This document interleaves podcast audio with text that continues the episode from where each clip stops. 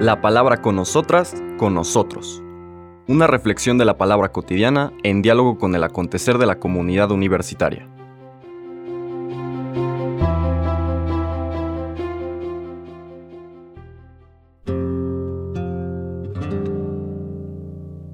Hola, buenos días.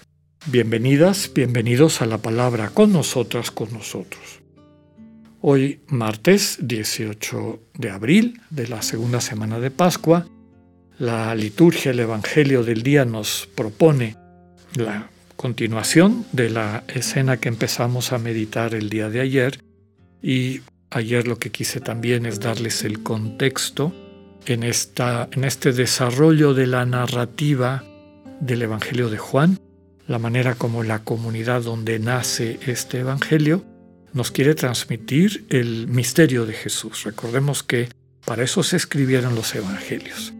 Y esto lo percibió con mucha claridad San Ignacio. No es meramente para hacer una lectura, como uno pudiera leer una novela o algo y quedarse en la superficie, en la superficie sino la invitación es a adentrarnos, a vivir el Evangelio, a morar en el Evangelio. Y cuando nos arriesgamos a hacer eso, entonces recorremos este camino no conceptual, sino experiencial de permitirle al Señor Jesús irse revelando a nosotros en lo profundo de nuestra conciencia, en nuestro corazón, y a través de esa revelación encontrarnos con el resucitado. Mensaje central de las lecturas de la semana pasada, he visto al Señor, hemos visto al Señor, a través del encuentro con el Señor, descubrir y vivir una manera nueva, diferente, plena de, de vida, ¿no? de encuentro con Dios, de esta comunión o plenitud, como hemos dicho varias veces. Ayer veíamos que Nicodemo, va a buscar a Jesús, es de los principales entre los judíos. Y recordemos que judío en el Evangelio de Juan es un dato eh, anacrónico en el sentido de es esta comunidad cristiana de origen judío que ha sido excluida de los espacios de convivencia después de la integración o reintegración del judaísmo alrededor de la identidad farisaica y que todos los que no comulgaran con esa manera de entender la fe judía, pues quedaban excluidos de la sinagoga. Por lo tanto, estos judíos son los judíos de la década, la última década del primer siglo, y por eso nos explicamos que se utiliza este término tan curioso, cuando todos los que estamos, de los que están hablando estas escenas, pues eran judíos. Pues son estos judíos que no han aceptado a Jesús cada vez que aparece ese término en Juan, está haciendo esa referencia. Pues bien, veíamos que va de noche, lo cual implica dos cosas. Uno, que no tiene la vista clara, ¿no? No ha alcanzado la luz que da la fe, la confianza, la relación de intimidad con el Señor Jesús. Y segundo, también puede significar que se está ocultando. No quiere que lo identifiquen por, con Jesús, desde luego, por las consecuencias que trae, que cuando se escribe el Evangelio implicaba ser excluido de la sinagoga, excluido de la comunidad. El Señor Jesús, en el discurso que nos va proponiendo el Evangelio de Juan, invita a Nicodemo a que se deje transformar por el Espíritu. Y eso implica un renacimiento, volver a nacer de nuevo. No tiene el punch, es decir, la fuerza expresiva del original. Aquí está. Eh, yo te aseguro que quien no renace de lo, alto, de lo alto. El texto original dice el que no nace nuevamente de lo alto. Y, eso explica la perplejidad de Nicodemo. ¿Cómo? ¿Cómo que volver a nacer? ¿Cómo puedo volver al vientre de mi madre para volver a nacer? Y el Señor le explica que no está hablando de esa situación de la carne, ¿verdad? En el sentido de lo que nace de la carne es carne, te estoy hablando de lo que nace del espíritu. Eso te pone en otra dimensión. Y ese renacimiento es el que te invito a que hagas. Para poder vivir eso implica nacer del agua y el espíritu.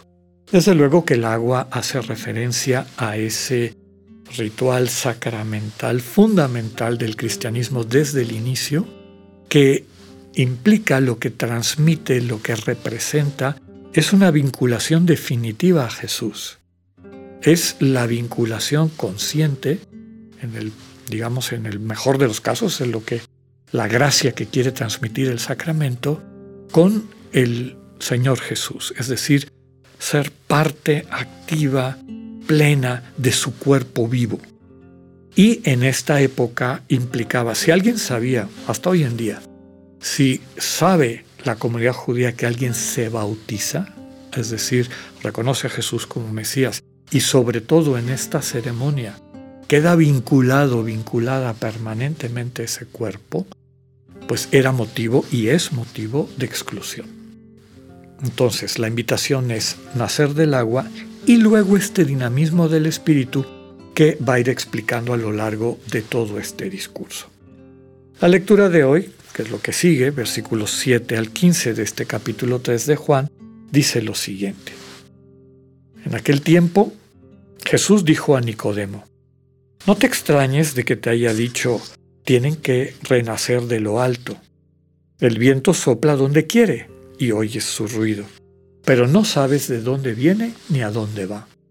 Así pasa con quien ha nacido del Espíritu. Nicodemo le preguntó entonces, ¿cómo puede ser esto? Jesús le respondió, ¿tú eres maestro de Israel y no sabes esto? Yo te aseguro que nosotros hablamos de lo que sabemos y damos testimonio de lo que hemos visto pero ustedes no aceptan nuestro testimonio. Si no creen cuando les hablo de las cosas de la tierra, ¿cómo creerán si les hablo de las celestiales? Nadie ha subido al cielo sino el Hijo del Hombre, que bajó del cielo y está en el cielo. Así como Moisés levantó la serpiente en el desierto, así tiene que ser levantado el Hijo del Hombre para que todo el que crea en él tenga vida eterna palabra del Señor. Aquí hay varios elementos que vale la pena recuperar de, esta, de este discurso metafórico, poético, simbólico. El espíritu no podemos, por lo que dice el texto, y es una realidad experiencial, ver de dónde viene, no se le puede controlar, no puedes decir, bueno, empezó aquí, a dónde lleva, qué, pero sí podemos ver los resultados. Recordemos la manera como Pablo en sus cartas describe al final de 2 Corintios cuál es el don fundamental del Espíritu, la comunión. En aquella bendición tripartita, la gracia de nuestro Señor Jesucristo, el amor del Padre, la comunión del Espíritu Santo. Cuando el Espíritu actúa, experimentamos la comunión con Jesús. Por eso en el bautismo, vinculados al Señor, este renacer en el agua, recibimos este don del Espíritu que en la medida en que mantenemos nuestra atención y el ejercicio de nuestra libertad para permitirle al Espíritu el dinamismo que transforma nuestras vidas, realmente renacemos. Queda claro en esta controversia con esta autoridad de Israel que ellos no lo entienden. ¿no? Tú eres maestro de Israel y no sabes esto. Te aseguro que nosotros, Fíjese el cambio de singular a plural. ¿Quiénes somos nosotros? Toda la iglesia. Todos aquellos que, que están vinculados a Jesús a través del bautismo y de este dinamismo del Espíritu. Nosotros hablamos de lo que sabemos y damos testimonio de lo que hemos visto. Es decir, no somos una religión de doctrina meramente. No somos una religión de rituales, por más bonitos o conmovedores que sean. Somos una religión de experiencia. Nosotros hemos visto y por eso transmitimos aquello que hemos visto. El testimonio fundamental de los cristianos, viene en el resto del discurso, es su vida. Vean cómo vivimos, vean el testimonio que damos, que es básicamente desde la sensibilidad del Espíritu en sus corazones hacer lo mismo que Jesús hace para salvar al mundo, que es dar su vida para que tengamos vida. Nadie ha subido al cielo, dice, sino el Hijo del Hombre, que bajó del cielo y está en el cielo. Vean cómo implica también esta fe en el resucitado que está en medio de nosotros y al mismo tiempo en comunión con el Padre. Mañana seguiremos profundizando en el sentido de este discurso tan rico, tan lleno de mensajes de vida. Que tengan un buen día, Dios con ustedes.